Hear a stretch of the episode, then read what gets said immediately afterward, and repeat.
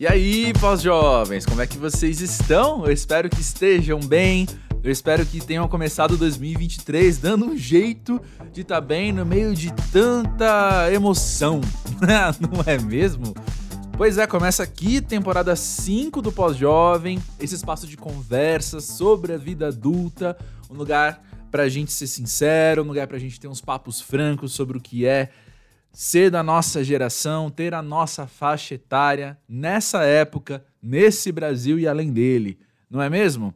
Meu nome é André Felipe de Medeiros, eu recebo aqui toda semana pessoas incríveis para falar, então, para contar da vida, para sentar e abrir o coração sobre como tem vivido, o que tem aprendido, o que tem refletido e tudo mais. No caso de hoje, nós temos uma convidada mega especial para começar essa quinta temporada, então do podcast. Estou falando de Ana Clara. Ana Clara, que tem 28 anos. Ana Clara, que é de Joinville. Ana Clara, que você muito provavelmente conhece como uma cantora de pagode de samba. Ela que está aí nesse meio que é majoritariamente masculino, não é? Ela vai contar um pouco sobre isso já já aqui no Pós-Jovem, sobre como ela tem vivido esse desafio, né? Ela também é empresária, ela tem a marca Clara Beauty, que tem um propósito de trabalhar a autoestima das pessoas.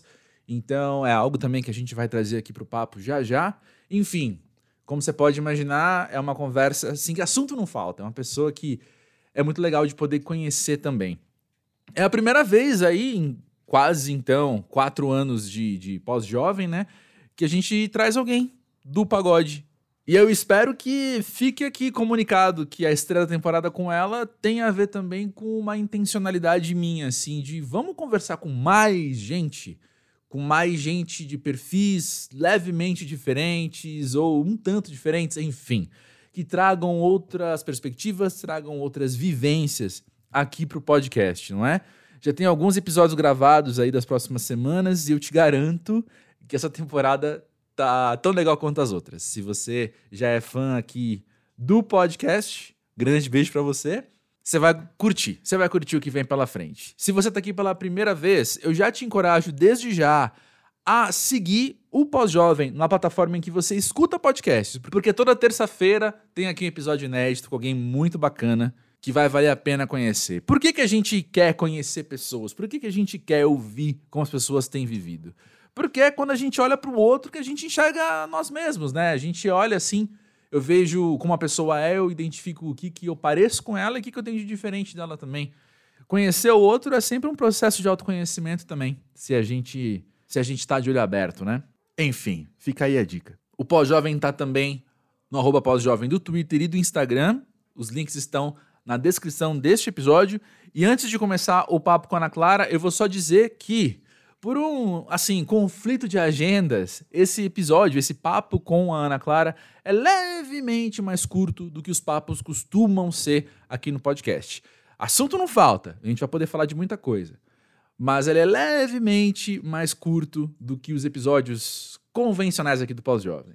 Dito isso, eu acumulei aqui alguns assuntos para a gente conversar depois da gravação com a Ana Clara, se você veio só por ela, acabando o papo, já pode ir pro próximo podcast.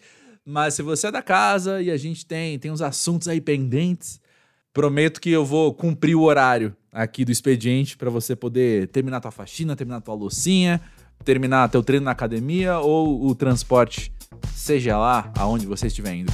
Beleza? Então ouve aí o papo com a Ana Clara e já já eu volto.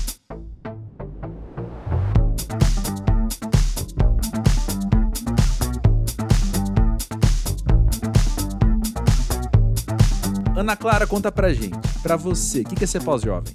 Cara, eu acho que o lance da, da juventude, ele é uma coisa que é, é, é, um, é um estilo de vida, né? Um espírito, né? Tipo assim, eu sou uma pessoa que, como eu comecei a trabalhar muito cedo, eu brinco às vezes que eu já tô. Às vezes parece que passou. Já trabalhei, já fiz tanta coisa, imagina, quase 15 anos na estrada, parece que eu já fiz tanta coisa que Uh, às vezes eu paro e penso e falo, caramba, meu Deus do céu, eu tenho só 28 anos, sabe? Sei. Então, é, é, uma, é uma loucura, né? Porque a vida da, da gente, assim, que vive na estrada sempre, a gente tá sempre na correria. Então eu acredito que parece que a vida passa muito mais rápido, né? Que, opa, caramba, eu já tenho 28. Mas eu acredito que, que o, o lance de ser jovem é um, é um estilo de vida, assim. É uma coisa que a gente tem que carregar no coração. E, e eu gosto muito desse lance, assim. Tenho uma família que é super pra frente, meus pais, 55 anos também, eu ainda brinco com meu pai e falo, caramba, você parece mais jovem do que eu. Hum. Então eu acho que é muito mais um, um, lance de estilo de vida mesmo. É, é interessante isso, né? Porque você olha pra tua vida e fala, nossa, já vivi tanto, parece, entre mil aspas, parece que eu já sou velha, ao mesmo tempo, talvez você saiba melhor o que é ser jovem por causa disso. Você perpetua essa juventude por mais tempo sim, também, sim. né? É, é tudo muito intenso, né? Tipo, a gente tá sempre fazendo tudo, tudo ao mesmo tempo, e, e eu sou uma pessoa que mesmo eu trabalhando talvez às vezes mais à noite, eu sou uma pessoa que eu gosto muito de aproveitar o dia, uhum. eu gosto da luz do dia, eu gosto de respirar puro, eu gosto de ver pessoas, eu gosto de conhecer gente, eu gosto de conversar. Então, realmente, se for pensar nisso, é tudo muito mais intenso, né? Do que acaba que a pessoa que tem uma rotina, ela já sabe o que ela vai fazer no outro dia, e eu não, né? Cada dia eu tô num lugar diferente, conhecendo uma cultura diferente, e assim vai. Você pensa que talvez você nunca experimentou isso, né? Mas você acha que você se daria bem num trabalho formal, com hora para chegar, hora para ir embora? Meu, eu já experimentei ah, isso. Já? Ah, já? porque na pandemia eu tive, fui, tem, fui um tempo, um ano, um ano e pouquinho sócia de uma de uma empresa de, de marketing, ah, de sim. digital e uhum. tal, de né, fazer publicidade e tal. E aí, por muito tempo, na pandemia, quando já as coisas já tinham dado um pouquinho, uma acalmada melhor, assim, eu ia direto para reunião e eu, eu acordava cedo para ir atender os clientes, tudo, né? Meu, a Sim. gente que é chefe, a gente tem que estar tá puxando o nosso bonde, né? Uhum. E aí eu lembro que um dia eu entrei na minha sala, caramba, o que, que eu tô fazendo aqui, cara? Vestida desse jeito, tipo, levando essa vida. Era legal, mas não é o que eu me propus a fazer desde sempre, entende? Uhum. Como a gente ficou muito tempo longe dos palcos e longe da vida, né, de artista, de, de, de música e tudo mais a gente teve que se reinventar. Uhum. E eu corri para outras áreas para tentar. Obviamente que o, o, marketing e o digital ele tem coisas que acabam que é, interligam, né? Tipo o lance da música hoje, com até mesmo o que eu fazia lá na, na empresa, né? Que eu tinha e tal. Acabava que uma coisa conversava com a outra, mas não era igual, entendeu? Uhum. Então eu me pegava muito pensando assim, gente, o que, que eu estou fazendo aqui? não via a hora de, de que as coisas realmente voltassem ao normal e eu pudesse voltar à minha profissão. É. A boa, boa, notícia, a boa notícia é que você viveu tudo isso pensando nessa linha de chegada. Ah, vai ter uma hora que eu vou chegar lá e vou poder voltar a fazer show. E eu fico pensando, quanta gente que tá ouvindo a gente ficou pensando, eu queria ter essa linha de chegada, mas não. A minha vida é essa, o meu trabalho, a minha escrivaninha. Sim. Que eu chego tal hora, bato ponto e vou ter que ir embora. Aí depois Exatamente. eu vou pro show da Ana Clara pra desanuviar para extravasar. Oh, por favor. por favor, por favor. Vê isso. E vem cá, o que, que você acha que, você sendo uma pessoa diurna, que gosta, enfim, do ar puro que você falou, que, que é mais legal para você trabalhar no, na noite também? O que, que eu curto entre os dois, eu acho que ah, é muito complementar para mim, porque eu sou, eu gosto de, de, de, fazer as coisas durante o dia, que foi o que eu te falei, uhum. de, de ficar uh, é, aproveitando, né? E até porque também, como eu tenho outras coisas, eu tenho uma empresa de, de acessórios de beleza, né? Eu tenho uma marca de beleza, então Falaremos sobre isso já. Eu já. vou para o escritório, é, eu tenho um escritório, eu faço outras coisas também. Se fosse só o simples fato de cantar, subir no palco e cantar, que é a melhor parte, mas é a que dura menos tempo, é. tava lindo, né? Mas tem toda, é. tem toda, tem todo o lance da vida, assim, que acontece. E, e assim, o, à noite, assim, vou te falar, eu tento muito manter a rotina de talvez dormir cedo quando uhum. eu não tenho show, uhum. quando dá, né? Mas eu já tô tão acostumada também que também tá tudo certo. Eu só não gosto de fazer show muito, muito, muito, muito tarde. Tipo assim, esses uhum. tempos atrás eu fiz show 5 da manhã. Tipo, uhum. não é para mim o melhor dos mundos, assim, sabe? Porque haja pique, né? É, com certeza. Vamos voltar à questão do tempo aquilo que a gente estava falando logo no comecinho, né, de você já estar tá nessa há muito tempo, quase 15 anos de carreira. É muito interessante o quanto é relativo isso, né? Porque pra gente que tá de fora, para muita gente, Ana Clara ainda é uma nova artista da música, que tá aí lançando disco há alguns aninhos, né? Que tá lançando a EP há alguns aninhos, que lançou... Tudo bem? cachorro engasgou. Lançando um, um especial no YouTube e tal, agora. Conheci ela recentemente, mas para quem tá vivendo essa história, que é o teu caso, essa história já vem de muito tempo, né? Você vive, você lida com isso de você ser para alguns uma nova artista, uma revelação da música, não sei. Cara, é muito louco, né? Porque a gente vive num lugar onde é muito grande. Tipo, toda semana eu conheço muitas pessoas. E, por exemplo, eu venho de uma cidade, Joinville, apesar de ser a maior do estado, é uma cidade que, cara, todo mundo se conhece. Por exemplo, hoje eu moro em São Paulo, mas não tem comparação, tipo, estilo de vida também. Uhum.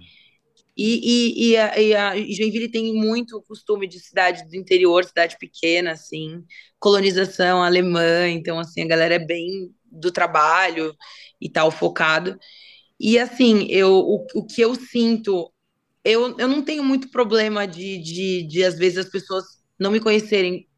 Por exemplo, em Joinville mesmo, vira e mexe, tem gente que nunca me viu lá, e eu vim de lá. Uhum. Que acaba que, às vezes, do lugar de onde tu veio, supostamente seria o lugar que maior, uma, maior quantidade de pessoas te conhece. É. E nem sempre é assim, né? É, quando eu comecei a cantar, que eu tinha 14 anos, não tinha tanta tecnologia e não a, as coisas não aconteciam de uma forma tão rápida quanto acontece hoje, uhum. por exemplo, né? Hoje eu vejo que o mundo ele é muito mais rápido, tudo é, tudo é momento e esse momento aqui agora ele é único e a gente consegue disparar ele para vários lugares, a gente não tem noção da quantidade de pessoas que, que, que vão consumir esse conteúdo, enfim. Então, assim, é, eu há uns cinco anos já que basicamente as, as, as, manchetes quando saem é ah, Ana Clara, a revelação do samba. É, tá sendo revelada há cinco anos. É. Isso, quase sendo velada, né? Mas assim, é, eu entendo super. E é o que eu falei, tipo, a gente vive num lugar muito grande, onde tem muita gente talentosa, onde tem muito, tipo, tem conteúdo de sobra para espalhar por aí. E eu acho que para mim é só fortalece assim o lance de da minha caminhada, do meu propósito, né, do, do que eu escolhi para viver, uhum. né? Sempre cada, cada dia que passa eu tenho mais certeza do que eu do que eu preciso, do que eu tenho que fazer e do que e do que foi foi colocado para mim, porque eu acredito muito que cada pessoa ela já tipo ela já é predestinada a fazer algo, hum. né? Ela já Deus dá uma estrelinha para cada um e a minha missão é essa. Então cada dia que passa eu tenho mais certeza de que o caminho é esse e, e, não importa também, porque eu acho que o lance do nova, nova, nova é porque eu vivo também num segmento onde ele não tem tantas oportunidades para as mulheres como tem para os homens. Então acaba que isso também uhum. é sim um divisor de águas que eu acredito que hoje a gente já vive num momento muito mais oportuno, num momento muito melhor do que 14, 15 anos atrás, onde eu não via essa nova geração. Uhum. Hoje, passa tempo, passa tempo, eu vejo outras mulheres, e isso é muito incrível, porque quando você vê que tem uma, uma mesma pessoa, né? Tipo, uma, uma outra mulher que também tá ali, tá fazendo aquela mesma coisa, ela acaba te inspirando a fazer aquilo ali também. Uhum. Se você tem uhum. isso dentro do seu coração. Então, opa, eu já não tô sozinha. Então ninguém solta a mão de ninguém. Então, se peraí, se você tá aí, eu tô aqui também. Uhum. E aí a gente, a gente já começa a falar de quebrar essa resistência, que eu acredito que não vai demorar isso acontecer, porque realmente a gente vive num, numa era muito, muito melhor e com, com uma infinidade de oportunidades para nós. E ainda, por exemplo, quando a gente tem uma outra artista que é consolidada, tipo a Ludmilla, e ela abre uma porta significativa uhum. para nós, tipo, olha só, eu tô abrindo esse espaço aqui e todo mundo pode chegar aqui. E isso é muito lindo, porque a, a, gente sente que aquilo ali que ela está fazendo é porque ela gosta daquilo, né? Porque ela já tem Sim. uma carreira consolidada. E faz muito bem.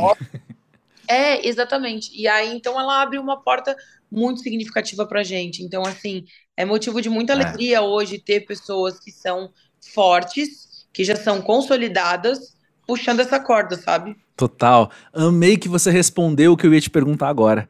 Eu ia te perguntar, você se sente sozinha nesse, nesse Cara, contexto? eu não me sinto mais sozinha. Pois é. Então você eu sentia. já me senti muito uhum. sozinha. É, quando eu comecei a cantar, quando eu vim para São Paulo, eu me sentia muito. Eu sentia muito o lance do preconceito, de eu ir cantar e as pessoas ficarem, tipo, medindo desde a roupa que eu tava até o meu, a minha cor de pele. Uhum. Porque tem o lance, o, o, o, lance do samba, ele tem esse negócio do né, antepassado, do negro e tal. Só que, cara, eu, eu não escolhi isso.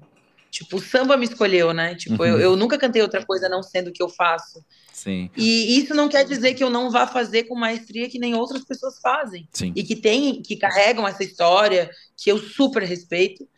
Mas eu acho que o talento e a, e a, e a vontade, o sonho, ele nasce onde tem que nascer. Total. Então, assim, quando cheguei aqui, eu não via pessoas eu, eu, digo, eu não via mulheres da mesma idade do que eu. Não é que não tinha. Não, sempre teve. Sim, sim, sim, sim. A gente sempre teve. No entanto, que as mulheres que a gente tem como referência são sempre as mesmas mulheres. Exato. Que são as que. Os nossos medalhões. Beth Carvalho, Alcione, Jovelina, uhum. é, Leci Brandão, Maria Rita. Aqui daí já é, a Maria já é de uma outra geração. Uma outra geração. Roberta Sá já é outra uhum. geração. Mas eu, eu tô falando, tipo, uma outra mulher de 28 anos, ou na época, de 18 anos. Exato. Não, não, eu não via isso. Não, eu, não, eu não via, ou talvez eu não tinha, eu não tinha nenhuma conexão, talvez, com outro estado em que eu pudesse conhecer uma outra mulher que também tivesse a mesma idade do que eu e que tivesse caminhando e tentando sobreviver nessa, nesse mercado extremamente fechado e machista. Então, assim, até hoje, todo momento é momento de você ter que provar que você tá ali porque você é boa, porque você. E isso é meio cansativo, né, às vezes. Né? Nossa. Né? De toda vez ter que ser assim. Mas olha só, tem um lance aí também por falar em contemporaneidade, por falar nesse momento que estamos vivendo, que eu acho legal trazer aqui. Que é, quando eu vou ouvir a sua música, Ana Clara, é claro que é pagode, é claro que tem o samba ali. Mas tem mais palavras que eu posso usar para falar do seu som, né? Tem, eu vou chamar lá de cá, eu vou chamar que tem uma intenção de abraçar outras sonoridades também. Existe uma vontade ali, né? De ser. Aí ah, eu já não sei que palavra usar. Ser um pouco mais pop, ser um pouco mais MPB em alguns momentos, não sei. Mas é assim. Cara, é a música que, da Ana Clara é, com os pezinhos no sim, samba no é pagode, que, mas tem mais aí. Sim. É que, na verdade, tipo, eu tive, já fiz outros projetos no YouTube cantando outras coisas. Sim. Que foi um projeto que era para ser super solto, assim. É, e, um encontro de amigos onde a gente canta o que a gente tá afim, e isso sem rótulo de gênero, de, de estilo musical e etc. Perfeito. Então, como é que eu posso te falar? Eu, eu, e as pessoas gostaram muito disso pela simplicidade que era de a gente sentar no sofá e cantar qualquer coisa, independente disso. Óbvio, a gente precisa levantar uma bandeira aqui. Eu levanto a bandeira do samba e do pagode. Uhum. Mas eu sou uma cantora. Eu escuto outras coisas. Eu gosto de outras coisas. Eu gosto de música brasileira. Eu gosto de outros estilos. Eu trago isso pro meu também. Até porque a gente vai ouvindo outras coisas e a gente tem essas influências, traz essas influências pra gente, de, outros, de outras sonoridades que a gente curte. Então, acho que acima de tudo, todo mundo faz música, todo mundo é cantor ou cantora sem, sem o rótulo, né? Uhum. Que ele precisa ter nesse momento, porque a gente ainda tá tentando quebrar essa, essa barreira e essa resistência. Mas é óbvio que eu também curto outras coisas, amo fazer dentro do meu, do meu show, eu trago outras influências de outros, de outros estilos musicais, e que eu acho que isso aproxima também a galera de, de querer conhecer o trabalho, de querer saber como é que é o, a batucada da Ana Clara. Então, eu acho que a gente precisa, às vezes, também ser um, pouco, um pouquinho mais maleável para fazer com que a pessoa se sinta abraçada por aquilo ou se sinta, é, tipo, crie uma identidade, sabe, da cantora. Do, ou do estilo que a cantora canta, ou o show, ah, isso aqui fala da minha vida, isso aqui, sabe? Não, e vou te falar, século XXI, anos 2020, será mesmo que a gente vai ficar tão preocupado com essa essa pureza das coisas, sabe? Essa pureza dos gêneros, dos ritmos, dos estilos. Sim. Será que a gente já não aprendeu ao longo do tempo também que é muito mais interessante? Pô, desde a Tropicália a gente tá falando isso, sabe? Vamos abraçar. É. Vamos abraçar outras coisas, vamos abraçar outros ares, vamos respirar e expirar, né? E Exatamente. Eu gosto muito disso, gosto muito disso. Vejo muito valor quando a gente vai ver sei lá, o pessoal da Portela gravando samba, pô, é maravilhoso, a pureza, né, que eu falei. Sim. Ali é maravilhoso, mas é, como a gente tá falando aqui, outra geração, né, outro contexto. Exatamente, é outro, é. Então, eu, eu acho muito mais natural você trazer abraçar outras coisas e você poder trazer outras inspirações pro seu trabalho. Olhando de fora, essa é a minha impressão, Sim. sabe? Mas tudo bem se não quiser. tudo Mas- bem mas um assim, pagodão. Você, mas você, quando você ouve, você gosta? Curto, você ouve? curto, curto sim. Curto verdadeiramente. esse- é, isso é o mais importante, é tipo a pessoa se sentir acolhida por aquilo que ela ouve. Uhum. Eu acho que isso é muito. A música ela tem um poder de participar da nossa vida, tipo full time. Você tá triste, você ouve uma música. Você tá feliz pra caramba, você ouve uma música. Você vai comemorar, você ouve uma música. Ah, eu quero uma música pra acordar. Então, isso é é uma conexão que tem com o ser humano que é tipo praticamente em tempo integral. Tem gente que nem trabalha com música e ouve mais música do que eu. Sim. Porque a, é a música participa, a música ela tem isso. Sim. Você quer chorar, você ouve uma música. Ou a, ou a música te faz lembrar alguém, te faz, te faz lembrar de um momento. Então, o que, o que eu, Ana, me importo? Eu me importo, tipo, o, o principal é a pessoa sair satisfeita do meu show, de tipo, caramba, que show. Cara, eu quero ir de novo, que energia. Porque é isso. Sim. O pisar no palco ali é uma responsabilidade de você conseguir fazer daquele momento da pessoa um momento memorável, um momento inesquecível, um, um- momento feliz, né? De, de, de extrema felicidade, porque sempre, né, no show você tá lá com a sua. tá super animada e tomou alguma coisa, então fica mais feliz. Então é, é fazer com que a pessoa realmente é, fique, fique muito feliz com aquilo que ela viu, que ela ouviu. E aí, por isso que eu te perguntei, se você ouviu e você gostou, isso é um bom sinal. Total. Conta mais do seu perfil de ouvinte. Fiquei curioso. Cara, o meu, meu perfil de ouvinte é uma ouvinte bem doida, porque eu ouço de tudo. Aí, ó. Tipo assim, desde, desde um, de um MPB, tipo, classicão, até, tipo, meu, funk, sertanejo. Eu, cara, zero, zero preconceito com... Eu acho que tudo é muito brasileiro, sabe? A gente... O o Brasil, se ele soubesse a riqueza que ele tem, musicalmente Sim. falando, das melodias, dos acordes, a maneira com que a gente coloca isso quando a gente vai tocar e cantar, cara, é incrível, assim. No entanto que, outras vezes que eu já tive a oportunidade de fazer shows fora do Brasil, Uhum. é, eu vi que o consumo da música brasileira é uma coisa surreal. Uhum. E às vezes o próprio brasileiro acaba optando em ouvir músicas estrangeiras e tal, que também é maravilhoso, que eu também ouço, mas acaba esquecendo, tipo, do, do, do potinho de ouro, sabe, no final do, do arco-íris, que é, é, que, que é a, a- música, a música brasileira. Sim. E você usou a palavra certeira agora, né? Preconceito. Eu penso que você, optando por trabalhar também dentro do samba do pagode, dentro de um Brasil que é classista, que é. É isso, que é classista, que é racista, olha para esses gêneros, tanto o samba pagode quanto o funk carioca, por exemplo, com nem sempre bons olhos, né? Sim. E vou te falar, aproveitando que tu fal- puxou a palavra preconceito de novo, é, por exemplo, a- em 2020, ou foi 2021? Acho que foi 2020, eu gravei um single que chama Fã Declarada, que inclusive também tá na minha, tá na minha batucada da Ana Clara Uhum. no último DVD, onde eu fiz, gravei um clipe que tem o primeiro, o primeiro beijo gay no, no, no estilo musical de samba e de pagode, que é um, é um realmente, não é só o lance do, do machismo, né? Mas é um preconceito num todo, assim. Uhum. Então, lá no clipe tem, eu lembro que isso foi pauta de várias, de vários lugares. Me, caramba, mas que coragem, não sei o quê, porque a, a galera é muito, né? Tipo assim, é o pessoal muito quadrado e tal. Eu falei, gente, mas hoje é um momento onde ser feliz é o que importa, né? Uhum. Consideramos justa toda forma de amor, né? Então, tipo assim, eu acho que em algum momento alguém teria que também dar, né, mostrar isso, cara, que não tem essa. Cara, e, e, e eu- o que eu fico mais chocada, assim, é que, o- é, que é, é um, é um, estilo extremamente envolvente, é uma coisa que todo mundo fica tão feliz. Convidativo, né? Tipo, também. não tem por que ter essa quantidade de, de, de preconceito, sabe? E tem também uma questão aí, né, Ana Clara? Porque eu fico pensando assim que. é, Eu sei que tem uma presunção nessa frase, mas a gente tá escrevendo a história, sabe? Cada um tá fazendo a sua parte na sociedade. E você pode usar Sim. também um espaço que você tem para falar o que você acredita, né? Para Claro. direcionar a sociedade, enfim, a nossa Eu geração. costumo dizer, eu costumo dizer o seguinte, que hoje não, ah, o influenciador, né? Mas Uhum. quem é o influenciador? O influenciador é qualquer pessoa. a gente sempre foi um influenciador, porque tudo que a gente vai falar para o nosso grupo de amigos, a gente vai, a nossa opinião ela influencia a vida de outras pessoas. Então a gente precisa usar dessa influência para a gente prospectar as coisas que a gente acredita, as coisas boas, né?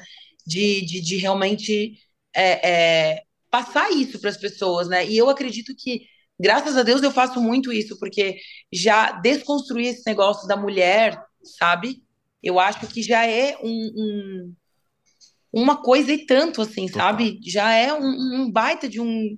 De um é, foi o que eu disse, tipo, é um fardo que a gente carrega, que a mulher carrega, isso agora em vários âmbitos, né? Que eu sempre, eu, eu, eu falo muito isso no meu show. Toda vez que eu entro no palco, eu dou boa noite, eu falo, gente, primeiro eu queria agradecer a receptividade de vocês. E eu sei que para muitos de vocês ainda sou estranho me ver aqui. Uhum. Mas, da mesma forma com que eu me sinto representada toda vez que eu vejo uma mulher ocupando um, um, lugar importante ou fazendo, tendo é, algum, algum tipo de, de trabalho diferente, eu me sinto imensamente representada e é a mesma forma com que eu, Ana, gostaria que as mulheres olhassem para mim.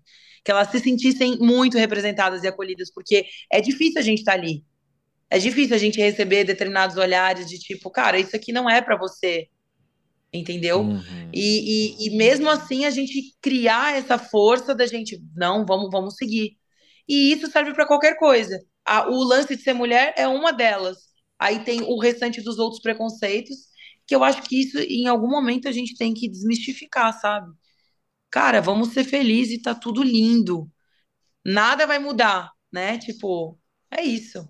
Total. Maravilhoso, maravilhoso. E por falar em influenciar, por falar nisso tudo, você trabalha com uma marca que tem como propósito promover autoestima nas pessoas. Sim, sim. E aí? Eu sempre tive muita vontade hum. de, de, de ter uma marca de beleza. Eu até quero mais além, sabe? Mas para startar isso e para começar essa minha relação com o lado empresarial, eu optei em começar a, a vender fazer um, eu fiz um e-commerce, né? Então, que vende acessórios de beleza. Hoje em dia a gente fala muito sobre o autocuidado e a galera ama, isso independente de gênero, ama se cuidar e cuidar do corpo e cuidar, tipo, é, e eu, eu acho que é um cuidado que ele acontece de verdade, de dentro para fora, porque uhum. quando você tira um tempo para você cuidar do seu corpo, você tem que pensar que o seu corpo é o seu seu lar, é a sua casa, né? Tipo, é onde você vive, é, aquilo ali vai te fazer bem, sim, né? Então, eu optei em, em começar pelos acessórios de beleza. Então, são várias coisas que é, de uma linha de skincare. Aí, daí depois, só que assim, eu comecei com uma coisa, daqui a pouco já, já começa a abrir um leque que você vê que outras coisas funcionam também, uhum. que daí foram as coisas de cabelo, aí tem acessórios de maquiagem, mas na verdade o meu propósito mesmo é continuar é, nesse mercado, que é um mercado que eu sempre me, é, me identifiquei, né, sempre curti muito, que é o, é o mercado da beleza. E vamos ver se um dia aí não sai do papel uma, uma linha de maquiagem mesmo. É opa! Que opa, vamos ver. Que eu queria, não, que eu quero, né? É. Queria estar tá no passado, né? Quero. A gente tem que jogar pro universo. E dá tempo, né? Dá tempo. Olha quanto Super. você já fez. Chega aos 28 anos tendo já feito muita coisa, mas dá tempo de fazer muito mais. Então, assim. Lógico, lógico. Vai vir, vai vir, tá chegando. Mas conta mais como é que tem sido para você, até, não sei, trabalhar esse tipo de conceito, talvez a resposta também das clientes. É muito diferente, né? Quando são, são eu trabalho com duas coisas completamente diferentes. Assim. Na verdade, eu também sou empresária de, de, de alguns artistas, então eu ainda tenho, divido meu tempo cuidando e, e montando é, todo um, um planejamento para, por exemplo, tem uma dupla sertaneja que eu sou que eu sou empresária, né, junto com os meus irmãos.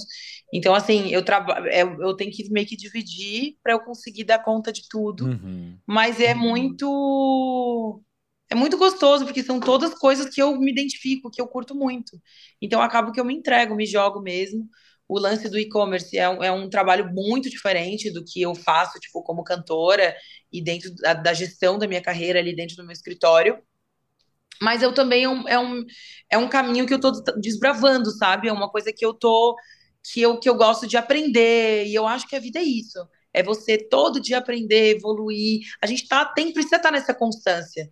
Eu, eu, se eu ficasse parada só fazendo uma coisa, talvez eu não seria tão feliz quanto eu tô aqui de cabeça aberta, querendo respirar outras coisas, aprender outras coisas. Eu acho que isso me, me, me satisfaz muito, assim, eu, Ana, pessoa, de, de enfrentar outros caminhos que talvez não sejam tão fáceis do que já trabalhar, talvez continuar trabalhando com o que eu sempre fiz, né? Que a gente já, ah, já se acostuma, já tem um certo conhecimento, mas quando você vai abraçar uma outra coisa que você nunca fez, é, é muito diferente, né? Nossa, e é uma delícia, né? Tava conversando ontem com uma amiga isso, que ela tava falando isso também. Pô, ela tem a minha idade, né? Então, assim, a gente já passou por tanta coisa, a gente já fez tanto curso, já fez tanta, viu tanta palestra, já viu tanta coisa, mas ela tá se metendo a fazer mais. Porque somos o quê? Viciados em aprender também. Porque o prazer isso. que vem disso, pelo amor, pelo amor, não tem preço, é, né? É, é, é muito incrível, assim. E só de, tipo, ter pouco tempo. A minha marca fez um ano agora. Mega recente. Minha marca fez um ano. É, é super recente. Mas o estudo que eu fiz antes de lançar a marca e tudo o que. a riqueza de, de conhecimento que eu tive né? Porque assim, acabou que, como eu cantei, eu comecei a cantar muito cedo, eu fiz duas faculdades pela metade. Eu comecei, fiz metade de, de, de, administração e fiz metade de direito. E aí chegou um momento que eu não conseguia mais fazer, porque eu morava em Joinville ainda, então fazia faculdade de segunda a quarta, quarta noite eu viajava para cá para São Paulo, fazia show quarta, quinta, sexta, sábado, domingo voltava para Joinville. Eu não tinha eu não tinha tempo de nessa nesse tempo que eu estava fora fazendo show, eu me dedicar aos meus estudos. Total. Então, assim, é, é uma coisa que eu, que, eu, que eu curto muito, assim, aprender outras coisas e me dedicar a outras coisas e, eu, e, e, e ter um tempo maior, né? Porque o conhecimento ele requer mais tempo, né? Coisas que você não sabe vão te demandar mais tempo para você conseguir fazer, Sim. mas é a satisfação pessoal disso é tipo surreal. E o que, que você acha que a vida na estrada, a vida de shows, a vida de palco, mais te ensinou sobre a própria vida, assim? Eu ganhei muita maturidade, assim, e eu não digo maturidade só como profissional, mas o lado pessoa mesmo, sabe? Eu abri mão de muita coisa para viver de música, muita coisa. Minha família mora até hoje, no entanto que os meus, meus afilhados estão aqui em casa hoje, porque minha irmã chegou hoje de, de, de Joinville para cá, mas eu tenho muito pouco tempo com eles e eles são, eles são o que eu tenho de mais importante. Então, uhum. obviamente, para ter algumas coisas na vida, a gente tem que abrir mão de outras, e, eu, e o, o preço que eu pago por isso é muito caro, muito caro, muito alto porque são momentos que eu não vou conseguir voltar atrás para ter um aniversário ou momentos em família que ah tudo bem Ana é só pegar um avião tal mas nem sempre é só pegar um avião. Não é como é que eu vou fazer para chegar lá mas as coisas que eu tenho responsabilidade que eu preciso fazer aqui e que eu não tenho como deixar na mão e, e ir para lá apesar de eu querer muito.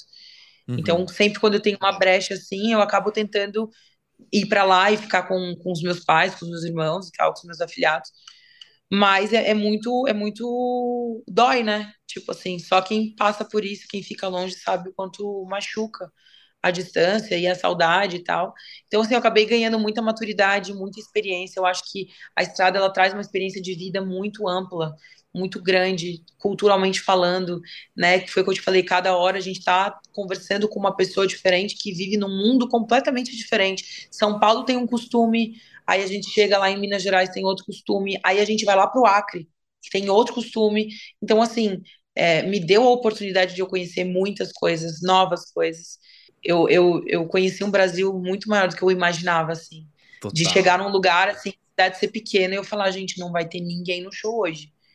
E eu chegava na praça, tipo, tipo tinha 15 mil pessoas. Falava, meu Deus, eu, aonde essa galera tava que eu não sei. Então, assim, é, isso é muito. Acho que isso é o que mais vale, sabe? Nossa, total, total. Você tá em São Paulo há quanto tempo? Oito anos, quase. É, oito, nove anos, assim. Nove quase anos. dez já. Tá. O que, que você acha que mais tem de Joinville em você? O que, que mais tem de Joinville? Ah, eu acho que os costumes, né? Tipo, assim, quais? Como eu falei, Joinville tem um, tem um lance muito costume de cidade pequena. Desde o tipo da, da refeição até o estilo de vida, né? Porque com certeza é uma cidade muito mais pacata do que aqui em São Paulo. São Paulo é um lugar onde é 24 horas. Eu mesmo moro num bairro que se eu quiser sair para comer uma feijoada, quatro horas da manhã eu vou conseguir. Tipo, Joinville eu costumo dizer que as coisas fecham pro almoço. Mas assim, a gente é, é, tudo muito pontual, assim, e a minha família tem isso até hoje. Quando eu vou para lá, tipo, o almoço tem que ser, tem que sentar na mesa meio-dia. Uhum. Tomar café às seis horas da tarde. Uhum. E é a última refeição. Então, assim, os costumes, essas coisas que são muito diferentes, assim, né? Que até hoje a gente carrega algumas coisas, pessoa, às vezes a pessoa fica me olhando e fala, pô, você não é daqui não, né? Aí eu, não, não sou. E a feijoada às quatro da manhã, para você é fascinante ou é estranha? Cara, eu acho, eu acho incrível ter. Uhum. Não sou a consumidora. Entendi. Porque, tipo, não tem como para mim, assim. Eu sou uma pessoa que eu mal consigo comer antes de cantar, quem dirá, tipo, comer uma feijoada de madrugada, apesar de que eu amo feijoada. Mas, assim, eu acho incrível ter hoje essa, esse acesso, sabe? Sim. De você estar tá num lugar onde você consegue encontrar tudo 24 horas, desde uma comida, você precisa de uma farmácia, você precisa fazer num. Meu, tem feira da madrugada para vender roupa, gente. Tem, tipo, tem tudo, entendeu? Você quer comprar flor, sopa, umas coisas aleatórias. Então, esse acesso eu acho demais, porque São Paulo literalmente não dorme. Uhum. Mas, assim, eu amo morar aqui. Uhum. Massa demais. E para acabar, vamos voltar pra música. Que eu quero saber. Tem aí ano novo começando. Vai ter disco novo. Quais são os planos? Cara, os planos para 2023. Enfim, esse ano de 2022, na verdade, fazendo uma retrospectiva, a gente está voltando, entre aspas, de uma pandemia. Então, eu acredito que para muitos artistas tenha soado como um recomeço também, que foi o que aconteceu para mim. Eu me senti muito assim, recomeçando. E em 2022, graças a Deus, voltamos para a estrada, voltamos à nossa turnê, Batucada da Ana Clara. E para 2023, como o meu DVD foi gravado ainda em pandemia, que só a família e mais a equipe estava ali no, na, na, gravação, que não era a ideia principal. A ideia principal era fazer uma roda de samba com um público aberto, com bastante gente, porque eu queria o quê? A proximidade, a minha proximidade com o público, de desmistificar um pouco o lance de tipo, ah, você tá lá no palco. Uhum. O palco ele tem isso, né? De te deixar muito longe das pessoas. E o samba é a roda, não, né? É isso, a troca de energia, suor, é isso aí, gente. É, é suar, é olho no olho. E eu queria muito isso. E em 2023 eu quero muito voltar com a mesma ideia que eu tava lá em 2019, quando eu tava montando meu DVD, para se Deus quiser, em algum show eu poder gravar um audiovisual ao vivo da Batucada com o público e, obviamente, continuar a turnê rodando o Brasil aí com os shows, que é o que a gente tem hoje, assim, que ainda a gente ainda tá matando uma saudade. Sim. A gente ficou dois anos parado, então a gente ainda segue matando uma saudade. Sim, total. Pô, vamos matar essa saudade aí, me chama pro show que eu vou, hein? Vou adorar. Aonde que você mora? São Paulo. Ah, você mora, você mora aqui em São Paulo também? Ah, Teu então vizinho, tá, fica é. vizinho, vizinho. Não, então tá, a hora que tiver um show eu vou te convidar para você ir. Você vai então, gostar. Tá marcado, tá gravado, eu posso cobrar Sério. depois. Pode, pode. A hora que você quiser, seja sempre muito bem-vinda à nossa batucada. Valeu, me sinto bem-vindo desde já. E Ana, espero que você tenha se sentido bem-vindo aqui no Pós-Jovem também. Esse espaço aqui é para você e fico muito feliz de ter recebido você, sendo você e trazendo tudo o que você tem. Obrigado por estar aqui no Pós-Jovem. Ah, eu que agradeço, agradeço demais o convite, a oportunidade de bater um papo. Eu amo conversar, amo conhecer pessoas, amo essa troca de energia. Isso é uma coisa muito genuína, assim, minha. E conte comigo sempre. Quero deixar um beijo para todo mundo que está ouvindo a gente. É, se sintam muito acolhidos e também sejam super bem-vindos à minha vida, à minha batucada, à minha música e que a minha música consiga preencher o coração de vocês, que esse é o objetivo, essa é a missão.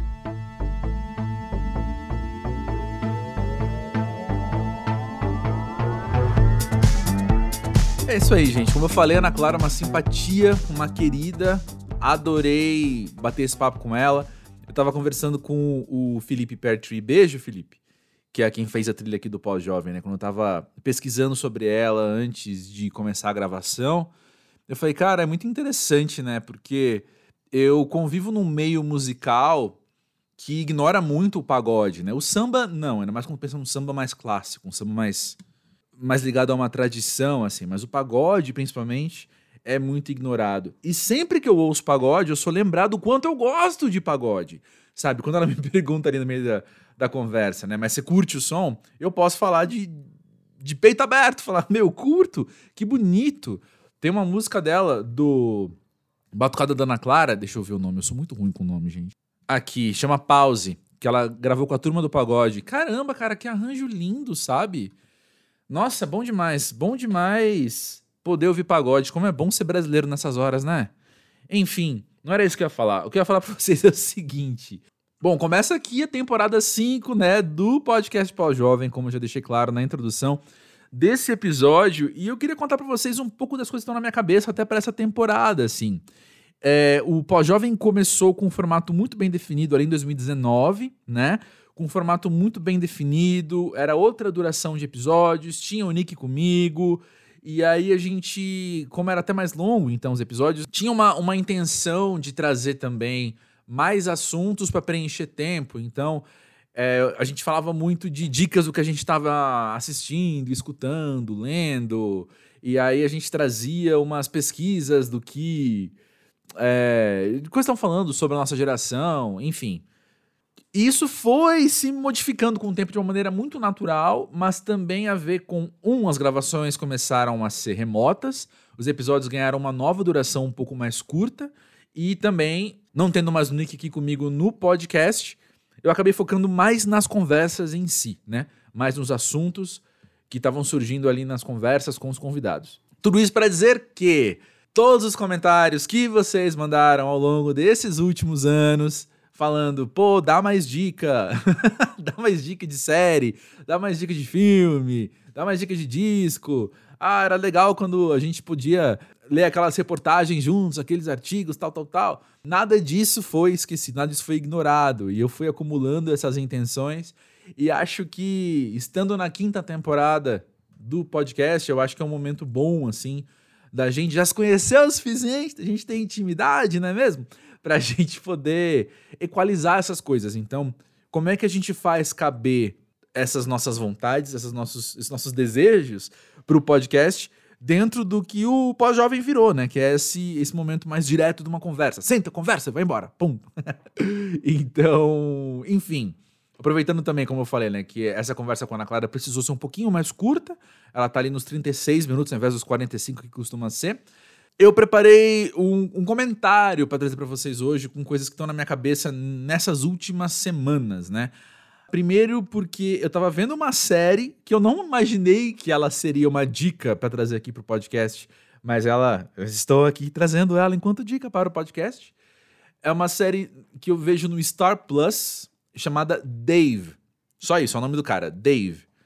E aí é a história de um cara de 30 e poucos anos que abandona uma carreira bem sucedida na publicidade para virar rapper. Isso em Los Angeles, né? E é uma comédia, assim, com algumas surpresas, com alguns bons momentos. Os episódios são muito diferentes uns dos outros, tem uns superiores. E, como eu falei, eu não imaginei, assim que eu comecei a ver, eu não imaginei que eu ia trazê-la aqui pro podcast. Mas é o episódio 3 da primeira temporada, e eu não vou dar spoiler nenhum. Eu gosto de sentar para ver uma série sem saber direito do que ela se trata, eu só dou play, enfim. Filme é a mesma coisa, não vejo o trailer, eu sou bem estranho, pessoal. A questão é a seguinte, eu não vou dar spoiler, mas no terceiro episódio da primeira temporada, tem um dos momentos mais francos, mais honestos que eu vi recentemente em alguma série, por exemplo, que é justamente um conflito num relacionamento dele com a namorada com vieses sexuais, assim. E como é difícil falar sobre isso. É um episódio tão honesto, um episódio tão franco, que assim que terminou eu falei, caramba, isso é muito bom. E eu pensei, cara, isso aqui vale dar dica no pós-jovem, né? Pois é, segui vendo, tô vendo agora a segunda temporada, não terminei ainda, falta eu acho que uns dois ou três episódios para terminar a segunda temporada e tô passando raiva com a segunda temporada. Tem uns momentos, como eu falei, tem uns momentos bons, uns episódios superiores aos outros, mas o próprio Dave, gente, sério assim, ele ele é, ele me irrita muito, o protagonista me irrita muito com o narcisismo dele. E assim, é isso, né? Um cara que quer ele não quer ser apenas um artista, ele não quer expressar a, a mensagem dele por um meio artístico. Ele quer ser famoso, ele quer ser o Kanye West, sabe? O que já é também, enfim. Enfim, voltando. Ele quer ser um Jay-Z, vai, beleza. Ele quer ser um Eminem. E aí ele. O que, que eu ia falar? E aí ele me irrita. O narcisismo dele me irrita muito. Só que eu comecei a pensar um pouco mais sobre esse narcisismo dele, que papel que isso tem na série também, né? Ainda não concluí a segunda temporada, mas já entendi que. Sem spoiler, mas é meio que sobre isso a temporada, né? Sobre o narcisismo dele. E é isso que eu me deparei muito às vésperas de gravar esse episódio, literalmente, às vésperas de gravar esse episódio, de lançar esse episódio, com um texto na CNN Brasil, que é uma tradução do da CNN gringa mesmo. O título é Millennials fazem 40 anos em 2023. Tudo o que você sabe sobre eles pode estar errado. E é um texto que a autora escreveu muito em primeira pessoa, muito colocando a experiência dela ali no meio, o que sempre é um pouco, enfim, vale a pena questionar, assim, mas a maneira com que ela escreveu, dessa maneira mais autoral, é muito prazerosa, assim, de ler. E é muito interessante algumas coisas que ela fala sobre como os millennials foram descritos pela mídia nas últimas, na última década e como, na verdade, agora que essa nossa geração está fazendo 40 anos, a gente pode questionar um pouquinho o que foi dito, né? O que ela chamou de cinco mitos. E eu vou dar spoiler do texto, sim. Depois vocês leem direitinho o que a autora escreveu, que é legal. Mas de trás para frente, o mito 5, ela diz que é somos eternamente jovens. E aí, de fato, ela lista coisas que quem ouve o pós-jovem tá bem ligado disso, de fato, né? A gente dá uma geração Peter Pan, a gente está aqui amadurecendo sim, a gente está aqui vendo o passar do tempo sim, e a gente está aqui movendo a nossa vida em direções diferentes de uma juventude perpétua, né? O mito número 4 é: não levamos nosso trabalho a sério e não ficamos no mesmo emprego muito tempo. Aí tem umas questões econômicas, algumas se aplicam mais nos Estados Unidos, outras não, outras vão ter muito. Eu que tenho uma experiência de Brasil ligada a São Paulo, né, onde eu nasci, cresci e moro até hoje, tem também é, é, alguns paralelos aí. Talvez se você mora numa, numa região mais, mais rural, por exemplo, o raciocínio vai ser outro, né? Mas enfim, Mito número 3, nós não temos o sonho da casa própria. É aquilo, né, cara? Eu moro de aluguel, mas se eu pudesse ter o meu lugar, eu teria. Concordo que isso é um mito. Todos nós compartilhamos a mesma experiência, é o mito número 2. Repito, quem ouve o pós-jovem tá bem ligado que não, que cada um tem sua vida, nós somos a mesma geração, mas mesmo duas pessoas que moram na mesma cidade, que moram no mesmo quarteirão, podem ter experiências de vida drasticamente diferentes por conta desde das decisões até as questões estruturais, de privilégios e por aí vai, né? A sociedade é bastante complexa e nós, como indivíduos, também somos. E o mito número um, então, essa narrativa que eu estabeleci não é à toa, é nós só pensamos em nós mesmos. E aí eu ligo ao narcisismo do Dave, que eu tava comentando. Que eu fico questionando, eu não sei o quanto isso é mito, eu não sei o quanto nós só pensamos em nós mesmos. Porque se por um lado eu consigo ver amigos meus da minha idade, e aí entra a minha experiência também, assim, o quanto a gente conversa sobre nossos pais, o quanto a gente conversa sobre nossos avós, o quanto a gente coloca a mão na massa para cuidar de alguém. Todos os meus amigos, teve alguém que tweetou isso há muito tempo, gente, eu não lembro quem foi. Um beijo para você que tweetou isso. Mas alguém falou assim que existe uma, ah, eu vou parafrasear, gente, pode estar totalmente errado mas era algo assim, aquela tendência cultural brasileira de que assim que ganha algum dinheiro pensar em como cuidar da mãe. E é muito isso, né? Eu acho que a nossa geração tem muito isso assim de de pensar na aposentadoria dos pais, de pensar como é que eu posso ajudar os meus pais. Eu vejo pelos meus amigos, assim, é, são muito poucos os meus amigos que têm pais num, com uma segurança financeira. E eu penso muito nisso, né? Como é que eu posso dar uma aposentadoria para os meus pais? Enfim, eu acho que vai um pouco de encontro com a ideia de que a gente só pensa em a gente mesmo. Porém, por que que as narrativas que a gente tem, então, ficcionais, principalmente, mostram tanto esse narcisismo? Trazendo Dave como exemplo, mas eu lembro sempre de Girls, que é aquela série da HBO do meados dos anos 2010 ali. Eu lembro que quando ela saiu, eu já era um pouquinho velho o suficiente, um pouquinho pós-jovem o suficiente para eu conseguir olhar para ela com distanciamento de falar, eita, gente, isso aí, isso aí é jovem demais. É, tipo, essas pessoas são jovens demais em relação a mim.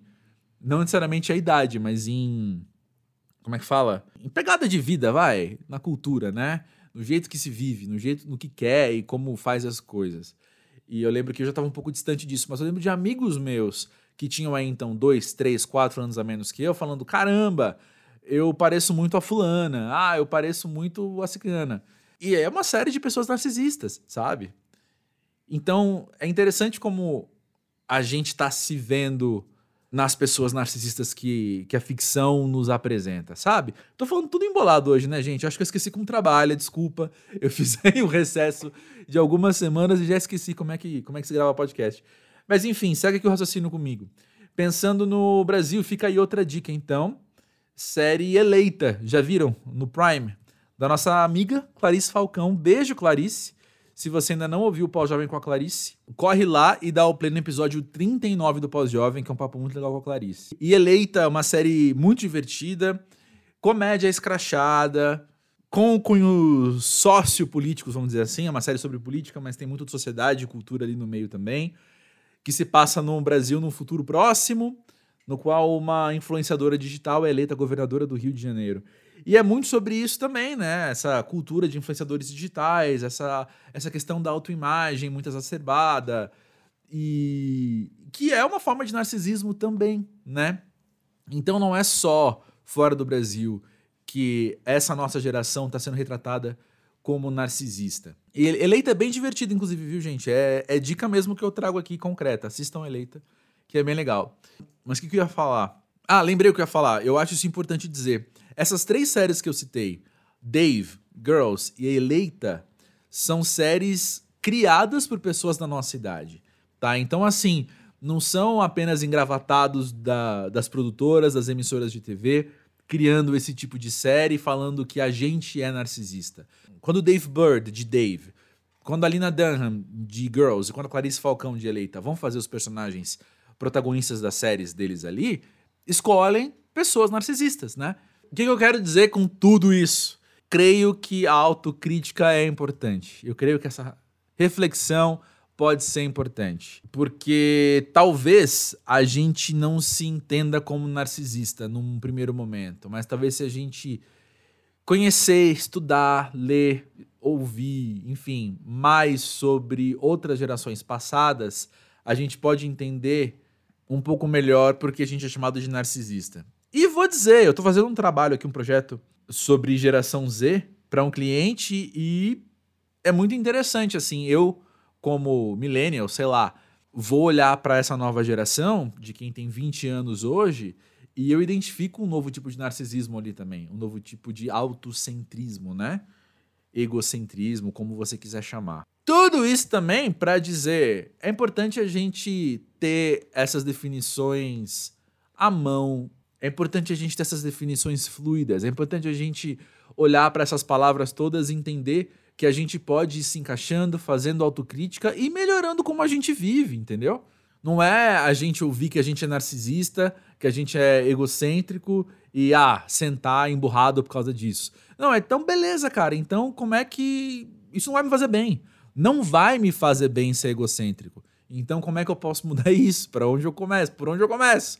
Por onde a gente, enquanto geração, começa a, a ser menos egocêntrico? Ao mesmo tempo que a gente está pensando nos pais, ao mesmo tempo que a gente está pensando no planeta, e por aí vai, né? Enfim, falei, falei, falei. Acho que o pós-jovem voltou, hein? Voltou, tá vendo? Tô aqui perdido no meu raciocínio, tô aqui falando na mesa de bar, embora esteja sóbrio, sei que não parece, mas tô. E, e, acho que é isso, gente. Vamos conversar mais sobre essas coisas. Quero trazer mais artigos assim. E é importante dizer, né? O link para esse artigo tá na descrição desse episódio também. Vamos conversar mais sobre como a gente tem se enxergado ou como a gente tem estranhado as nossas definições feitas pelos outros, sejam eles da nossa geração ou não. Vamos tirar 2023 também para pensar um pouco mais autocriticamente, sabe? O que, que a gente pode ser melhor enquanto sociedade? E eu vou ser franco, gente, é, é, é, bizarro assim, quando a gente vê. A gente convive com atos terroristas no Brasil, saca? E a gente vai falar, pô, como é que eu vou ser melhor enquanto sociedade, sendo que tem gente que, que no meu ver, precisa melhorar muito, assim, mas é, né? A gente tem que combater esse egocentrismo também da comparação com o outro que faz a gente ficar bem na fita, enquanto coletivo também. Uh! Acho que que é uma ferida aí. Enfim, Vamos se curando junto, vamos conversando junto. Semana que vem tem uma amiga muito querida aqui. Se você curte games e cultura geek, é mais uma, uma mina bem legal desse universo. E se você não curte, é importante conhecer. Vamos conhecer então pra gente saber dialogar com o maior número de pessoas. É isso, gente. Sinto que eu falei demais. Espero que tenha te feito bem. Se não, a mensagem, a companhia.